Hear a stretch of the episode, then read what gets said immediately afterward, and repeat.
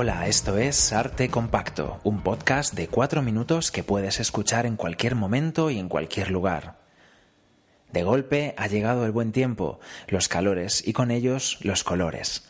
Ha sido inevitable pensar en Henri Rousseau, el pintor francés de finales del siglo XIX. Nacido en 1844, vivió en París y su oficio durante mucho tiempo fue el de inspector de aduanas, por lo que cuando, con casi 50 años, decidió dedicar su vida a la pintura, lo apodaron el aduanero.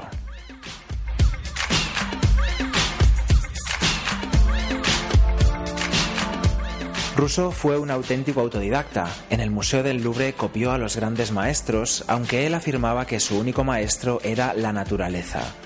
Su pintura es primitiva, naif, pero a la vez absolutamente innovadora y, como él decía, moderna. Después de unos inicios en los que se interesó por las escenas del París de fin de siglo, llegarían sus selvas y sus junglas de verdes vivos, de rojos intensos.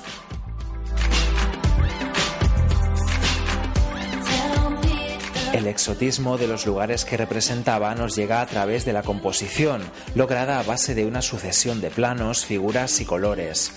Su fuerte no eran la perspectiva ni las proporciones, lo que frustró su deseo de reproducir fielmente, o mejor, de manera tradicional, la realidad. En sus obras de marcada frontalidad colocaba piedras, plantas, flores o cualquier otro elemento para resolver sus dificultades a la hora de pintar escorzos de pies, manos o garras.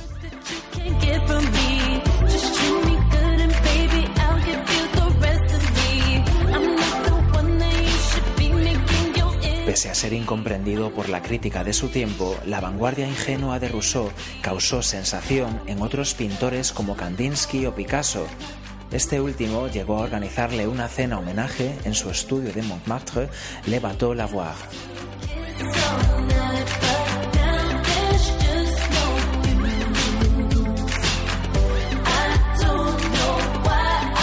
Aunque nos hace pensar en viajes maravillosos, Henri Rousseau nunca salió de Francia.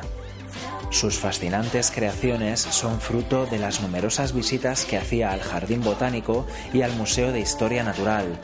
Allí tomó apuntes para conseguir ese peculiar tratamiento de la vegetación y de la hierba, esa enfatización de las ramas y de las hojas.